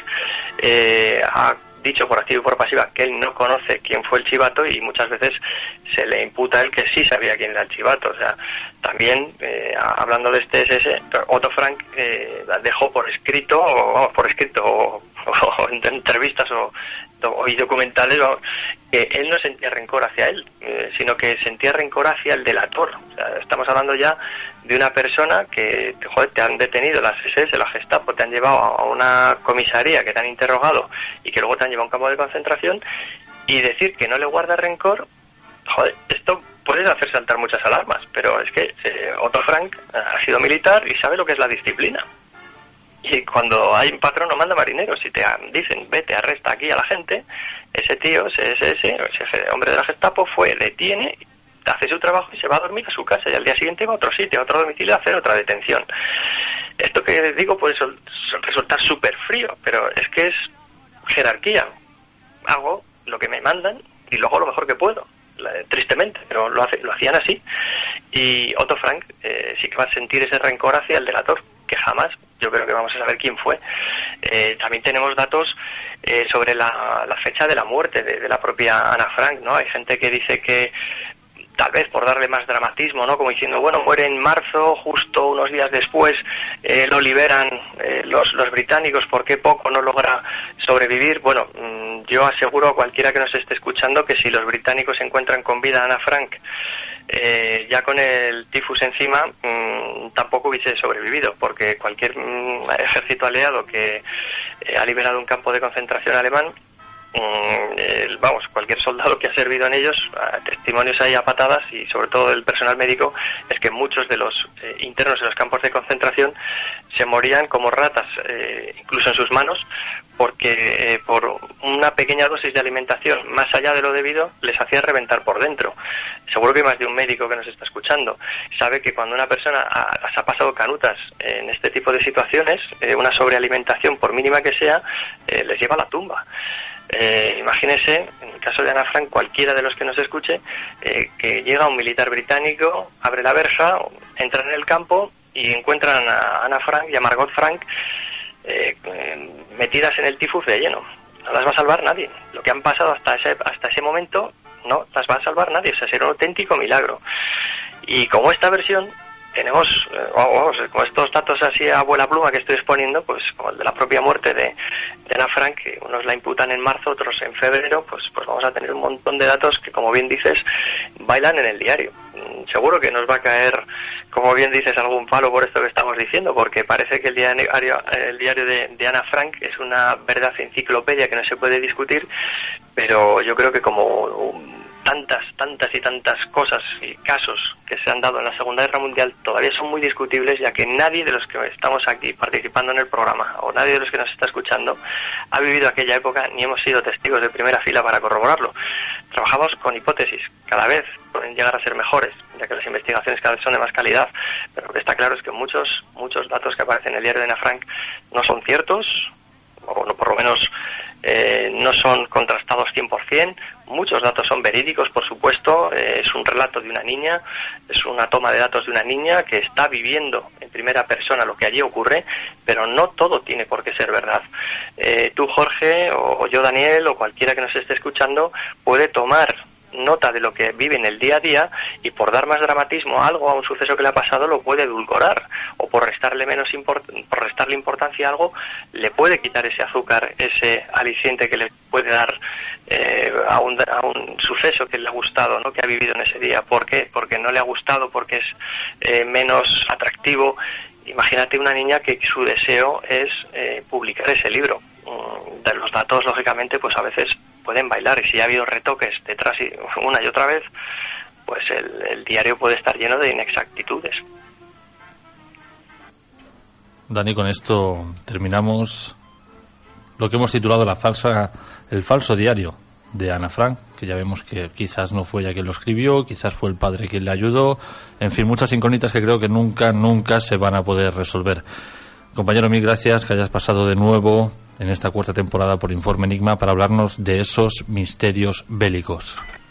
Muchas gracias a ti, Jorge, y a todo el equipo que hace posible Informe Enigma, también a la audiencia, porque yo creo que con estos aportes que hacemos históricos eh, o misterios bélicos, eh, a mí me gustaría dejar constancia, en, si me dejas medio minuto más, eh, de que cada oyente del programa, por favor, que haga esa labor de investigación, desde como cuando proponemos que miren en un mapa cómo iban invadiendo los ejércitos no unos países a otros, eh, también que miren dónde vivía Ana Frank, en qué entorno, lo que supone salir de allí, de un confinamiento. Invito aquí a cualquiera que pase, que intente pasar una semana entera en su propia casa, a ver si no sale desquiciado de allí.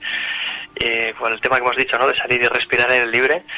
Y imagínense una persona que ha vivido dos años, que yo relatando, día a día, pero que piensen que ella no fue la única, que hubo miles de personas eh, que sufrieron la Segunda Guerra Mundial y que dejaron testimonio de, lo que vivieron, de esos padecimientos en cualquier país eh, que estuvo machacado por la guerra. Invito a que investiguen, que juzguen por sí mismos y que saquen su- sus propias conclusiones, que eso es lo realmente bonito. Podremos estar equivocados, podremos acertar, pero lo bonito es labrarnos un camino, decir, yo creo en este texto por esto, por esto, por esto, o lo pongo en entredicho por esto, por esto, por esto. Y no hay por qué incurrir en delito, ¿no? De negacionismo, como les ha ocurrido a más de uno, ¿vale? Pero yo invito de verdad que eh, dentro de la medida de nuestras posibilidades se haga ese pequeño esfuerzo de investigar, de contrastar y de dar la oportunidad a otros de explicarse y de escuchar, siempre desde el respeto, porque yo creo que así, desde el respeto, desde la comprensión hacia otras personas, escuchar lo que tienen que decir, es como todos aprendemos. Y si no hay respeto, mm, estaremos aprendiendo muy poco de lo que nos ha enseñado la historia. Pues compañero, con esto nos quedamos. Dani, mil gracias por haber pasado por nuestro espacio y nos escuchamos dentro de muy poco. Un abrazo, compañero. Muchas gracias, Jorge. Un fuerte abrazo. Hasta pronto. Jorge Ríos, Informe Enigma, en Radio Platja d'Aro.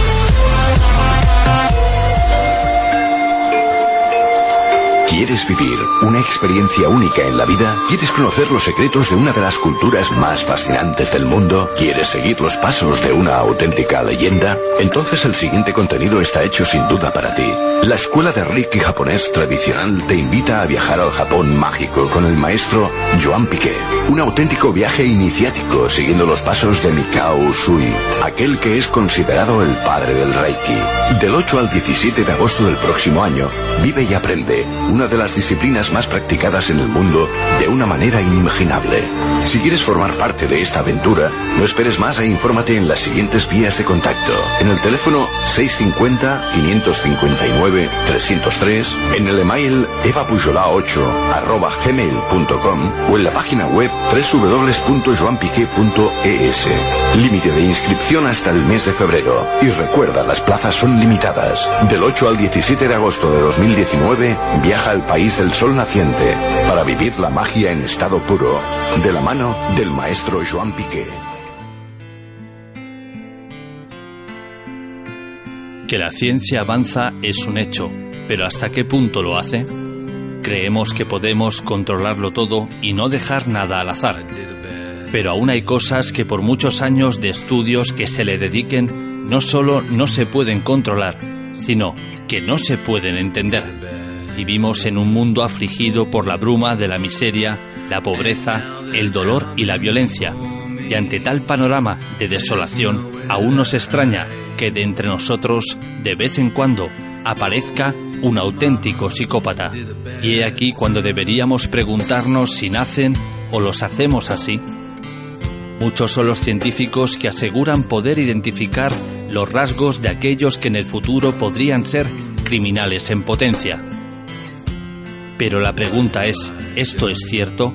¿De verdad creen tener la situación bajo control?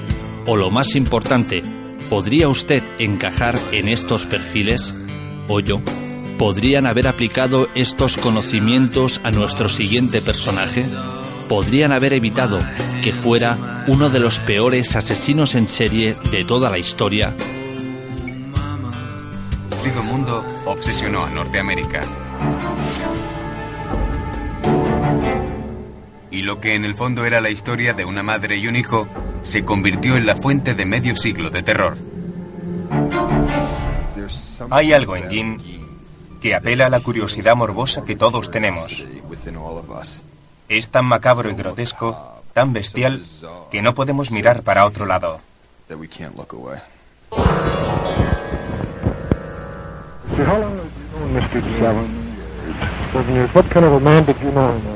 Well, nice man, just like anybody else.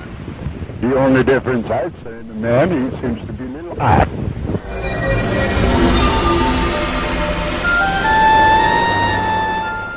Nadie dudaba de que Plainfield, Wisconsin, era un pueblecito idílico. En el otoño de 1957 tenía 700 habitantes. Un lugar tranquilo en las llanuras azotadas por el viento de Wisconsin. Tenían la mejor ferretería de la zona, una tienda de ultramarinos, uno o dos restaurantes y un bar. No había nada que lo distinguiera especialmente de otros pueblos de Wisconsin. Pero todo cambió en el transcurso de un frío fin de semana, con una misteriosa desaparición y un horrible descubrimiento.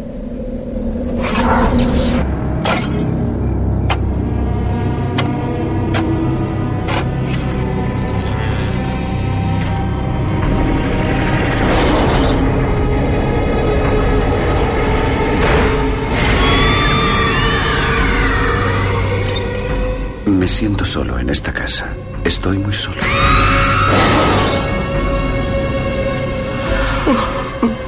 Dios mío.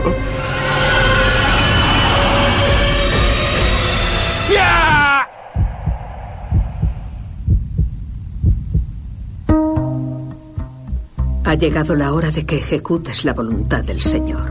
¿Estás preparado, Edward? Estoy preparado, mamá.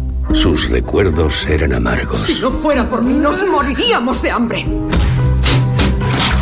y sus deseos perversos. Voy a hacerlo, mamá. Voy a castigarla por su pecado. Sus secretos iban más allá de la imaginación. ¿Tú crees que Ed ha matado a Colette? La tiene colgada en el sótano.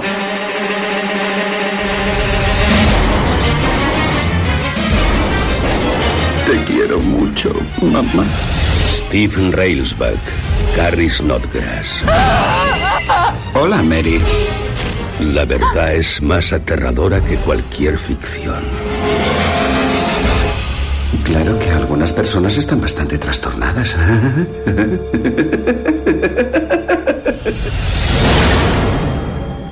Ed King.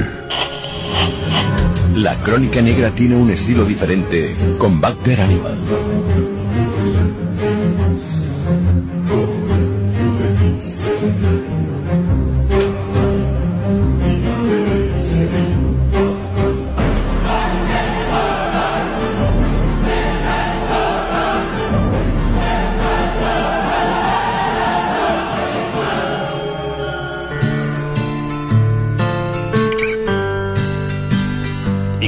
Podía ser de otra manera, no puede fallar en ninguna temporada.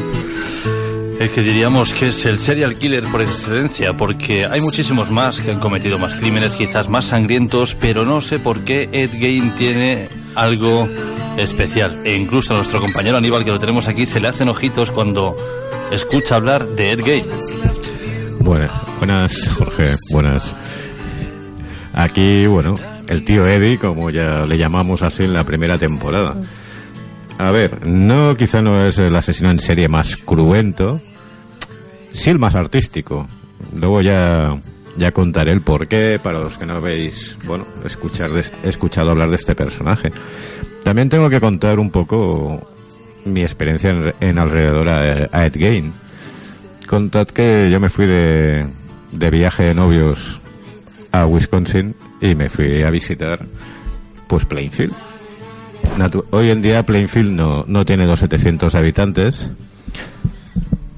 No tiene los 700 habitantes que tenía en la época del tío Eddie, sino está sobre los 500. Es un pueblo, pues el típico pueblo americano que veréis en las películas, con la calle principal donde están todos los negocios y un par de calles por atrás y un montón de granjas alrededor. Eh, justo cuando salí de, de Milwaukee aquel día con un taxi que lo conducía un marroquí. Eh, O sea, vamos a ver. sí, dime. Un marroquí. Perdón por la risa, pero un marroquí en Wisconsin. Sí. Sí, sí, Bien, muy- vale, ya, la historia empieza bien. Y muy majo, eh, además, ya te lo digo. O sea, yo había ido a ver pues las cabezas reducidas que hay en el Museo Público de Milwaukee y tal, bueno. La historia promete, la historia promete. Y bueno, pues hicimos cierta amistad, incluso pues nos convidó a mí y a mi señora a, cenar en un restaurante marroquí de un amigo suyo, o sea, bien, bien, bien. Entonces, bueno, llegamos por allí y dije, ostras, es el aniversario de la detención de Ed Gein. O sea, estarán hoy aquí en el pueblo con las orejas en punta. Pero claro, tú piensas un pueblo que tiene 500, 600 habitantes, el único personaje que hayan tenido importante es un asesino que ha inspirado pues películas como Psicosis, como La Matanza de Texas o como El Malo, como Buffalo Bill de, del Silencio de los Corderos. Eh, ha habido ahí legión de, de turistas del morbo, incluso les, les han robado la lápida de la tumba de Edgin para venderla por internet a trozos. Quiero decirte ahora, por ejemplo, hoy en día la tumba de Edgin está sin lápida. Y así me la encontré yo. Decidí irme primero a la granja, no pasar por el pueblo para que no me viera. O sea, abordar el pueblo. Me encontré pues la granja con una cadena, propiedad del Estado. En aquel momento se subastaba por aproximadamente 180 mil dólares. Estamos hablando de una propiedad que tiene unos cuantos acres. Allí, todo abandonado, muerto, la casa no está, ya explicaré también la razón. Y bueno, yo cuando me bajé allí, le digo en broma al marroquí, eh, digo, si te sale un tío con un, con un cuchillo y camisa a cuadros, sal corriendo que es el fantasma de Edgin.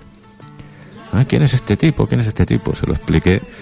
Y yo cuando ya me fui para adentro, me veo que... Primero el tipo no quería entrar, pero cuando se vio con el taxi solo en un camino en medio de los árboles, decidió cerrar el coche con llave y, seguirme al interior, porque el hombre se hacía, podríamos decir finamente, caquita. Después, eh, bueno, después de visitar aquello y entrar en una especie de momento orgiástico donde arranqué a correr y me arrodillé para besar el suelo de la granja del tío Eddie, decidí irme al cementerio y efectivamente no pasaron más de tres minutos que estábamos mi mujer y yo delante de la tumba de Ed Gein filmando un vídeo que por entre las tumbas me apareció el sheriff del pueblo derrapando con su 4x4 a preguntarme qué hacía allí. Digo, uy, uy, uy, vamos a irnos rápido de aquí, que los que aquí esta gente, que yo lo he visto en las pelis, que se les va mucho la olla de vez en cuando. y después, ya para terminar, como final de fiesta de mi excursión a Plainfield, encontré que todavía existe la ferretería donde asesinó a su última víctima, a Bernice Warden. ¿La ferretería se llama igual? Sí, Wardens. Entré allá, se me ocurrió echar una foto y tuve que salir corriendo, montarme en el taxi y salir a escape del pueblo porque salía un abuelo, no, no sé si sería el hijo de la Bernice o qué, por la edad podría serlo, con cara de pocos amigos y dispuesto a darme con, con la- con- en la cabeza con la primera cosa que tuviera a mano. En la introducción se ha hablado de que Plainfield es un lugar idílico ahora, que lo era antaño. Esto, evidentemente, depende de lo que entendamos por idílico. Bueno, a ver, si os gusta un sitio tranquilo, un sitio donde, pues bueno, se dediquen básicamente a agricultura, donde todo el mundo se, se conoce, eh, bueno, básicamente la América profunda, ¿no? El, medio oeste que le llaman ellos. Eh, contemos que Wisconsin está pegando ya a Canadá, al norte de Estados Unidos, que la mayor parte de sus inmigrantes, por ejemplo, de Trin, son de origen alemán, son gente como bastante tranquila, hablan muy lento, suelen ser gente bastante discreta, con lo cual, pues tampoco se meten mucho en la vida de los demás, ¿no? Nos has hablado un poco de tu paso, de tu viaje, anécdota por Plainfield. Háblanos ahora de quién era el tío Eddie. Bueno, a ver, mm, vamos a empezar por el final. Vamos a empezar por el final, porque bueno, todo esto empieza en el, en el año 56. El 16 de noviembre, pues justo, ha desaparecido una mujer eh, que, bueno, en el corte de la película le llaman Colette, pero realmente se llama Bernice, Bernice Warden. Y justo es el principio de la época de, de, la, de la caza del venado.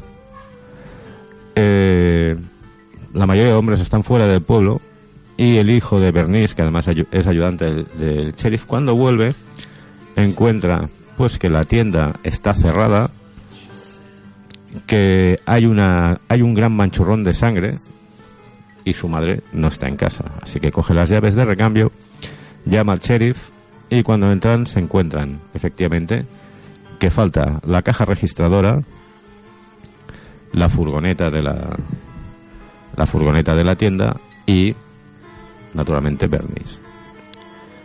Eh, pero bueno, tenemos la primera pista porque Ed Gein sería muchas cosas, pero no precisamente un criminal brillante.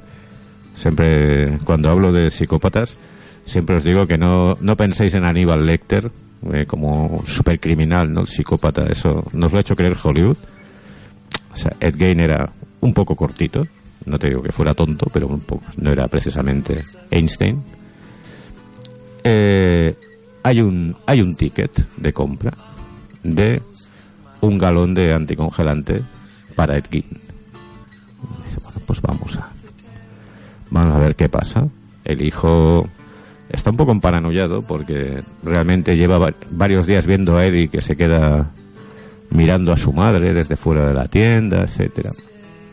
Y entonces pues se dirigen a, a casa de Ed Gein. Eh, la casa de Ed Gein está, no tiene luz, no tiene electricidad. Y cuando entran en el, lo que es el comedor de verano, uno de los agentes, uno de los ayudantes del sheriff, golpea con algo. Se gira con la linterna y se encuentra el cuerpo de Bernice Warden sin cabeza, colgado boca abajo como si fuera una res y abierto en canal y viscerado. Además con señales de- como que, además de viscerarlo, habían limpiado el interior del cuerpo. Como prepararlo ya para, para cocinar. Mm, De ahí blanco en botella, puede ser horchata, leche de soja, pero en ese caso es Edgin. Así que lo detiene. Y Edgin, tras 24 horas negándolo, acaba confesando pues que ha asesinado a Bernice Warden. O sea, al principio Ed Gein niega los cargos de asesinato. Sí. Interesante. Sí, sí, al principio lo niega, él dice que él no ha hecho nada, que él no ha hecho nada y que no ha No, hecho aquello ha nada. aparecido allí. Yo no estaba en casa, alguien me lo Sí, ha puesto allí. Esa señora, pues mira, da un- una voltereta, se ha colgado del techo boca abajo, se ha, se ha destripado y de paso se ha cortado la cabeza porque es que se aburría. Oye, cosa que pasa. Pero bueno, eh, días más tarde eh, llega el fiscal del distrito con sus hombres y empiezan a, a estudiar la casa. Y ahí es donde empieza realmente los descubrimientos macabros, ¿no? Que quedarán como para construir, pues, como he dicho antes, psicosis o, o la matanza de Texas. Pero bueno, vamos a hablar de, de este buen hombre. Claro, es que tú has empezado por el final, pero si vamos bajando. Vamos a ir bajando, vamos a ir bajando. ¿Vale? Bueno, eh, Ed Gein no nace en Plainfield, nace en una pequeña ciudad, se llama La Crosse. Su padre es George Gain, es un, un hombre que no tiene ni oficio ni beneficio. Su madre es Augusta, es un personaje muy importante en esta historia. Y bueno, juntos pues montan una, una, pequeña, una pequeña tienda de ultramarinos, eh, que al principio va a nombre de George, pero como George es muy aficionado a, al esto, al bebercio, digamos así, ¿no? Eh, por, por aquello de que será por el alcohol, que me gusta una miajica o, la misma mujer de uno, pues como se pasa el día en el bar, etcétera, y su mujer, sin embargo, es un personaje muy severo, muy cuadriculado, etcétera, deciden, pues, ella toma las riendas del negocio y primero eh, intenta aguantar el negocio. Allí en la cross, ve que aquello no, no mejora, tiene a sus dos hijos, a, Hen- a Henry y a, y a Edward, y en principio se trasladan lejos de la ciudad para huir del pecado. Es una mujer que está obsesionada con la religión. Primero van a trabajar una granja de cerdos, están ahí durante un año y después compran un pequeño terreno, que un pequeño terreno en Estados Unidos pues podría ser como de aquí al pueblo de al lado, donde pues bueno, viven del campo hasta que George ya pues fallece, fallece por culpa de su alcoholismo y quedan los dos hijos con la, señora Augusta. Su vida es bastante tranquila, diría yo monótona, se, básica- se, llama, se basa en, rezar mucho, escuchar a la madre leyendo la Biblia, con lo cual pues tampoco no hay nada que apunte a ningún hecho extraño, ¿no? La madre leyendo mucho la Biblia y parece que esto no se le acabó de pegar a Gein, ¿no? Viendo los resultados parece que la Biblia se la pasó un poquito por el Bueno, a ver, aquí el problema empieza con el primer supuesto asesinato de Ed Gein, porque el primer asesinato, concre- concretamente, eh, sucede en el año 44 y es su propio hermano, Henry. Eh, Ed Gein, digamos, aparte de otros problemas que descubren después los, los psiquiatras, es un. Bueno, tiene complejo de Edipo, está enamorado, idolatra a su madre. Y entonces su hermano Henry, pues empieza a llevarle la contraria a la madre, se produce varios enfrentamientos con Ed. Y un día Henry le confiesa a Ed que está saliendo con una mujer divorciada con hijos y que piensa largarse de la granja, dejar dejar a mamá.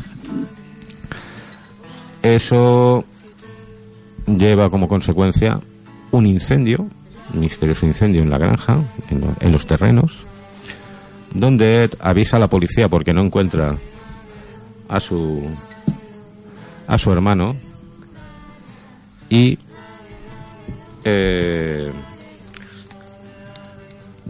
al aparecer la policía eh, bueno los guía directamente a donde está el cadáver de Henry curioso cuanto menos la policía, a pesar de que Henry tiene varios golpes en la cabeza, parece ser que Eddie le habrá dado unas cuantas garrotazas, garrotadas, perdón. La policía dice que la muerte ha sido por asfixia y que los golpes se los habrá dado él al caer al, sue- al suelo inconsciente. Y ahí queda la cosa. Yo tengo una pequeña duda en este caso, Ed Gein, ¿por qué asesina, supuestamente, porque no sé si luego al final lo confesó o no lo confesó, ¿por qué termina con la vida de su hermano? ¿Porque estaba saliendo con una mujer divorciada con hijos o por el hecho de que quería abandonar a su madre? Por el hecho de que quería abandonar a su madre, Augusta. Augusta aquí es la, la detonante de, toda, de todo el trauma de, de Eddie. Eddie después cuando es eh, bueno estudiado donde cuando pasa el resto de su vida en un psiquiátrico eh, de entrada tiene un tiene complejo de Edipo pero un complejo de Edipo o sea algo espectacular y aparte es, es un esquizofrénico un esquizofrénico muy grave es una persona que además de tener alucinaciones visuales y auditivas llega al nivel de tenerlas olfativas o sea, ¿puedes imaginarte tú lo que es una alucinación olfativa? Yo tampoco. Ya te lo digo.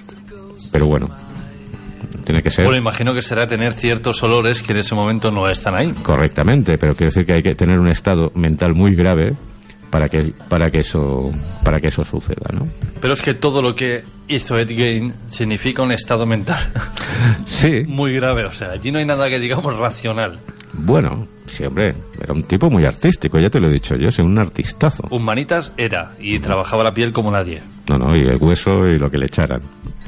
Bueno, el caso es que él empieza a tomar fama de, en el pueblo de hacer cosas raras, pero tampoco no, le da mucha importancia. Su madre muere al cabo de un año del corazón, en el 46, un año después de, de Henry, y Eddie se queda solo. Eddie después a los psiquiatras les, les cuenta que durante mucho tiempo él siguió escuchando los, los discursos o los sermones de su madre. O sea, para él su madre era algo que estaba vivo allí. Y allí empieza, digamos, su, su carrera. No como, no como asesino, sino como saqueador de tumbas. Porque aquí hay un... El hombre servía para todo. Aquí una mezcla de todo. Has dicho que era un tipo un poco raro. De hecho, en la introducción escuchamos hablar de un hombre mayor. Sí. Es un vecino de Ed Gein. O sea, es un vídeo ya de aquella época en la que dice que, palabras textuales, me parecía buena persona, Sí. pero era un poquito raro. Sí. E incluso, o sea, te diré de que, bueno, muchos vecinos le, le dejaban a, lo- a los hijos para que los cuidaran. Porque llegó, llegó un momento que ya no tenía que trabajar. Te explico el porqué. El gobierno, en momentos de superproducción, para evitar saturar el mercado, lo que hacían era coger granjas de este tamaño las, y pagaban un, un subsidio para tenerlas en barbecho, o sea, sin sembrar.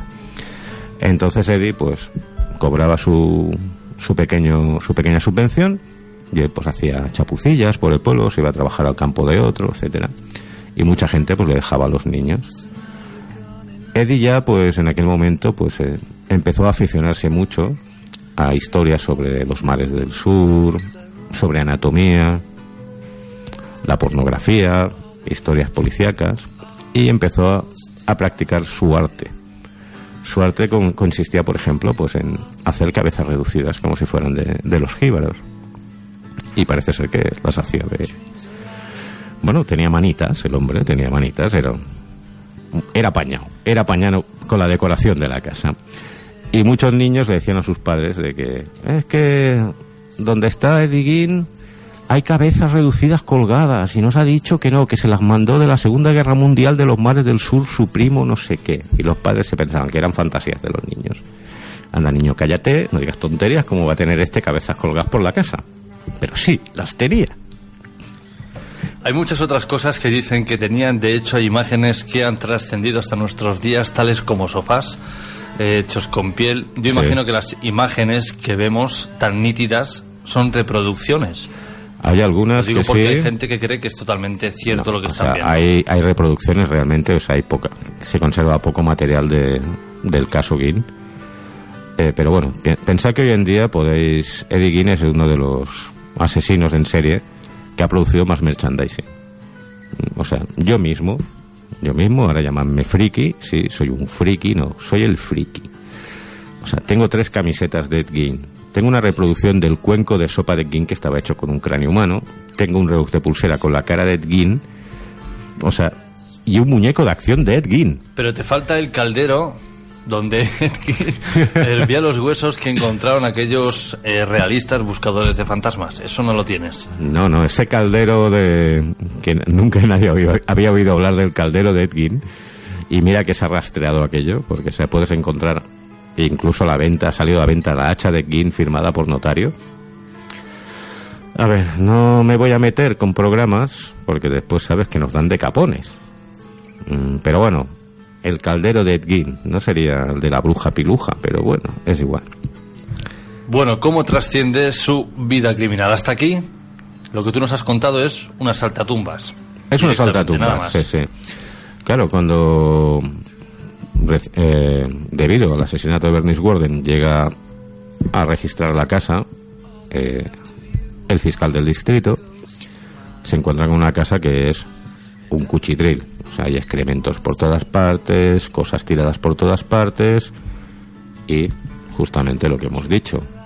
O sea, empiezan a encontrar restos humanos por toda la casa. Restos humanos, incluso algunos de personas jóvenes.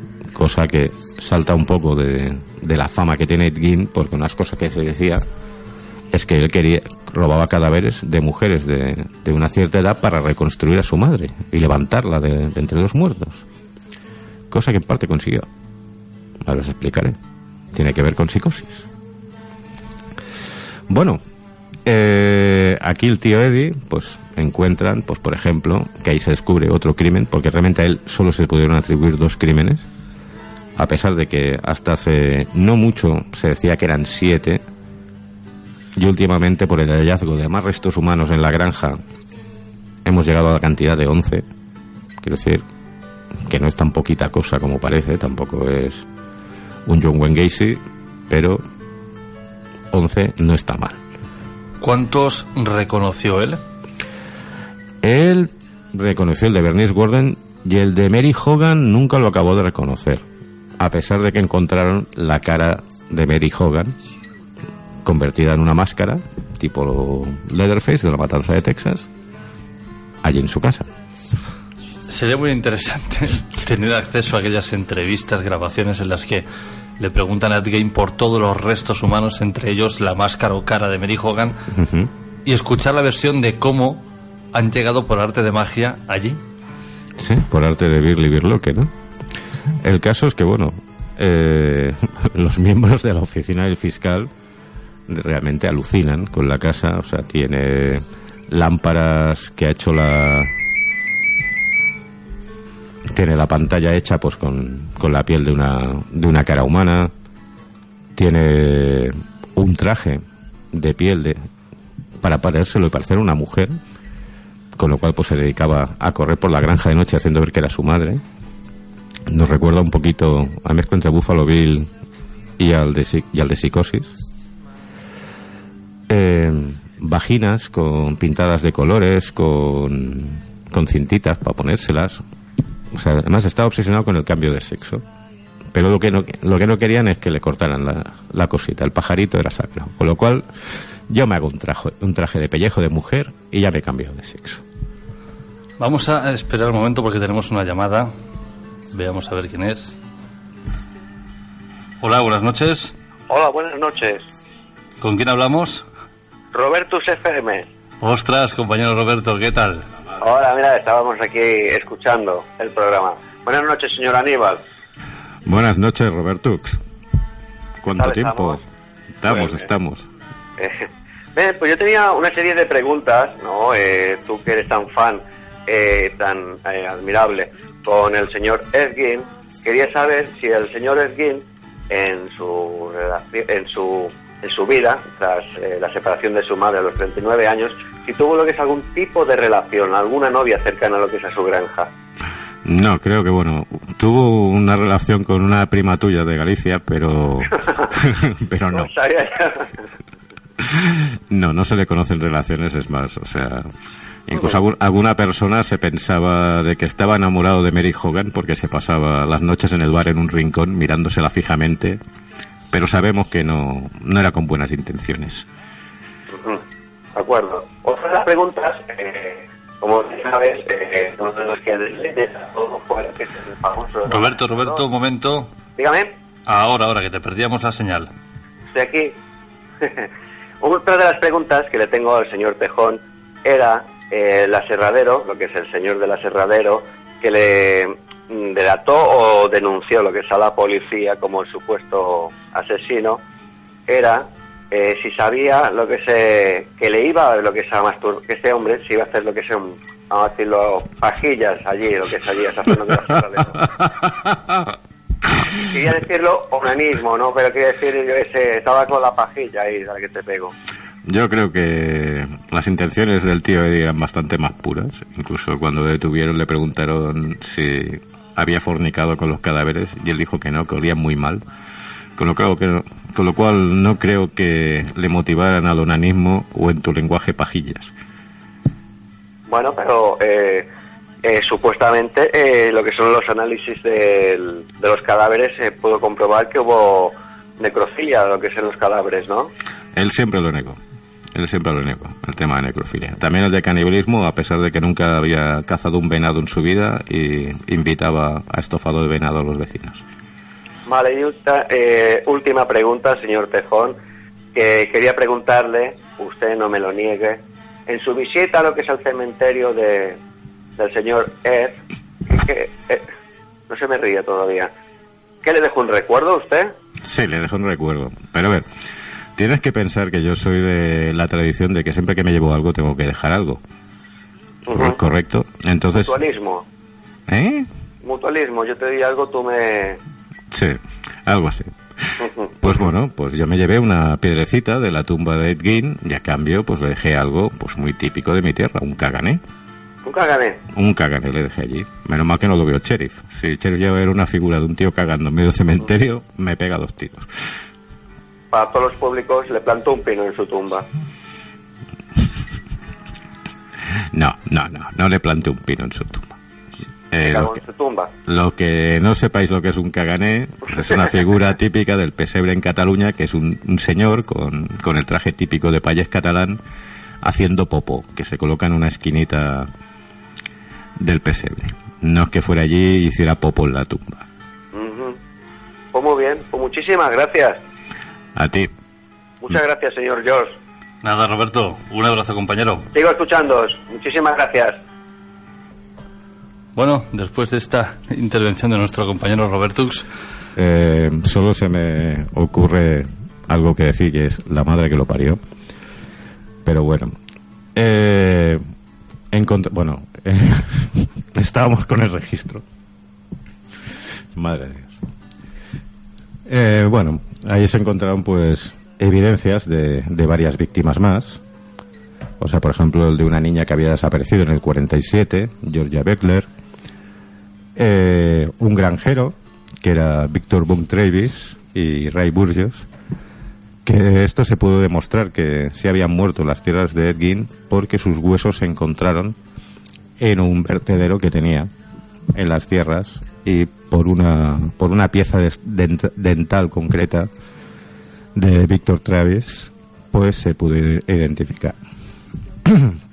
También una una chica que estaba haciendo de de canguro en la cross coincidió un día que Ed Gein fue a visitar pues a la hermana de su madre. La chica desapareció nunca más se supo solo se encontró un, un vestido ensangrentado al lado de la carretera ¿sabíamos por qué mataba Ed Gein? A ver, Ed Gein tenía cierto delirio religioso también. O sea, por ejemplo, o sea, en el caso de Mary Hogan, etcétera, pues porque era una, una mala mujer, y etcétera. Pero realmente, o sea, le daban sus ataques de esquizofrenia, oía sus voces, podía oír la voz de su madre o de cualquier otro per- personaje pidiéndole que, que asesinara a estas personas. En el caso, por ejemplo, de Bernice Warden, parece ser que es que le recordaba a su madre y como durante un tiempo él estuvo intentando reconstruir la figura de su madre. Incluso cuando los investigadores llegan a la casa, que esto sonará mucho de la película Psicosis, entre todas las sillas forradas de cuero, la basura, los restos humanos, todo lo que hay por allí, la habitación de la madre está tapiada y sin tocar, como en la película Psicosis, que bueno, el escritor de Psicosis realmente se inspiró en las noticias que le iban llegando por el periódico, porque este hombre vivía en Wisconsin también en aquella época. Mucha gente pensará que si quería revivir a su madre, lo más lógico hubiera sido desenterrarla a ella. Sin embargo, este cadáver jamás lo tocó. Jamás. Se dedicó a desenterrar bastantes, bastantes cadáveres. E incluso habla un personaje bastante misterioso, que yo siempre he pensado que, bueno, mucha gente piensa, ¿no? Que no es real, que él le llamaba Gus y que era un compañero de, correrías, pues como tú y yo nos vamos a tomar una cerveza, ellos se iban a desenterrar cadáveres. Oye, cada uno tiene sus diversiones. Eh, se, abrieron varias de las tumbas que él dijo que había, que había abierto, efectivamente. Lo que pasa es no se llevaba los cadáveres completos, igual se llevaba una pierna, se llevaba las manos, se iba llevando los cuerpos a piezas. O sea, sí parece ser que estaba reconstruyendo a alguien. ¿Cuál fue el final de Ed Gein? Bueno, Ed Gein, cuando se le detiene, se, se pone a estudio, realmente lo quieren acusar de los dos crímenes, de Mary Hogan y Bernice Warden. Eh, los médicos dicen que no, que no está bien de la cabeza, que de lo único que le acusan es del robo de la caja de la tienda de, la tienda de los Warden y lo mandan a un psiquiátrico. Pasados varios años, vuelve a revisión. Dicen que, que este hombre no recupera, que está básicamente como una regadera. Así que lo que hacen es condenarlo, no condenarlo, sino internarlo de por vida en una, en una institución mental en Madison y allí él nunca pierde la esperanza de marchar. O sea, él se pasa sus últimos días ahorrando dinero porque quiere dar la vuelta. Empieza a tener un poco de demencia senil y empieza a olvidar las cosas inmediatas, pero sigue recordando sus buenos tiempos ¿no? de asesino. Y allí hace pues varios amigos. Y hay uno que quizá es el que provoca ¿no? lo que es el, el último asesinato, digamos, de King. Que, bueno, eh, primero aparece pues una mujer de, de 80 años en un asilo a la que han matado golpe le han, le han arrancado la, la cara y los ojos y el cuero cabelludo. Y resulta que el, la persona que había hecho esto pues era Pervis Smith, que era el mejor amigo de Ed Gein en, aquel centro y se dedicaba pues a escuchar sus historias. Así que podemos decir que Ed Gein provocó de alguna manera el asesinato de, esta buena mujer, ¿no? Podemos decir su última víctima, aunque sea por poderes. Cuando la gente escucha hablar de Ed Gein, automáticamente lo asocian a la matanza de Texas y a una motosierra. Olvidaos de la motosierra. Además, eh, las motosierras quedan muy bonitas en las películas, pero yo lo conté un día. Es poco práctico cortar carne con una motosierra. Si es una sierra para cortar carne, sí. Es diferente que una motosierra de madera, que es lo que sale allí, que va con cadena. Eh, una motosierra de entrada lo que haría sería engancharse la, la cadena con la carne y acabarías con la motosierra. A ver si matarías a la persona, pero te quedarías con la motosierra atascada. Con lo cual es poco práctico. Señores, no hay nada más práctico que el viejo método del cuchillo o la pedra en la cabeza. Ahí, ahí queda la cosa. Para, te- para terminar, ¿cómo era el comportamiento de Ed en ese centro psiquiátrico? Pues como la mayoría de personajes de este tipo de asesinos en serie, estos sociópatas y psicópatas, suelen tener un comportamiento impecable. No se meten con nadie, no, no molestan, no suelen liarla. O sea, John Wayne Gacy nunca dio un problema, Jeffrey Dahmer nunca dio un problema, Gein nunca dio un problema. En, en la mayoría de casos suelen ser personas que siguen muy bien la disciplina, que allí están, pues el hecho de supongo que haya un orden, una disciplina les les mantiene estables, ¿no? Sin embargo, Ed Gein murió como casi todos los perros castrados, sin tocar a una mujer en la vida, ¿no? Pues eso parece ser. Ni, ni siquiera la prima de Robertus. Ni siquiera eso. Aníbal, compañero, ha sido un placer que hayas pasado por nuestro espacio para volver a hablarnos un año más de este personaje tan peculiar como es Edward Theodore Gein. Pues sí, y además que cada año, pues mira, lo que he dicho, desde el último programa se han descubierto tres los restos de tres víctimas más. Que no y el caldero de Ed Gein. No me hables del caldero, que co- como agarre yo el del caldero le voy a dar, le voy a dar, pero en toda la cocorota. Pues Aníbal, nos escuchamos dentro de muy poco. Un placer.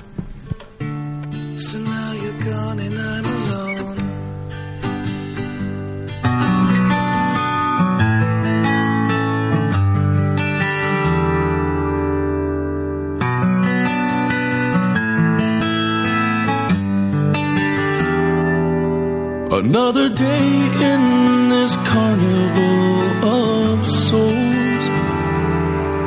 Another night settles in as quickly as it goes.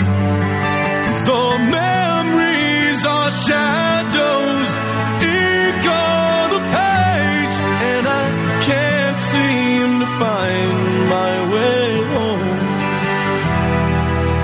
And it's almost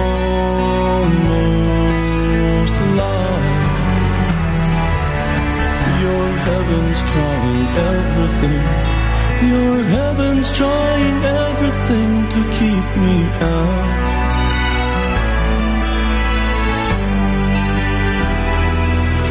All the places I've been and things I've seen. A million stories that made